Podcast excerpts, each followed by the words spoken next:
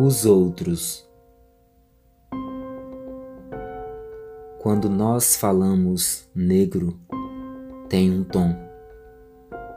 Quando os outros falam negro, desentoa.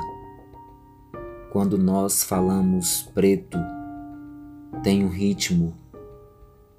Quando os outros falam preto, há uma desritmia.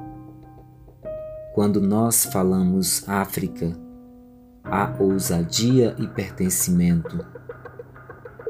Quando os outros falam África, há indiferença e ignorância. Quando nós falamos Jesus, há um Mestre, um trono, um reino de luz.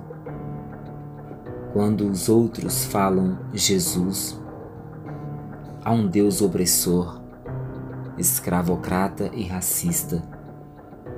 Quando nós falamos humanidade, incluímos a compreensão, a igualdade de direitos. Quando os outros falam humanidade, vemos lacunas, buracos, descostura e horrores. Quando nós falamos vida, soa liberdade, expressão e impressão de espírito. Quando os outros falam vida, soa disputa covarde, jogo voraz e atropelamento.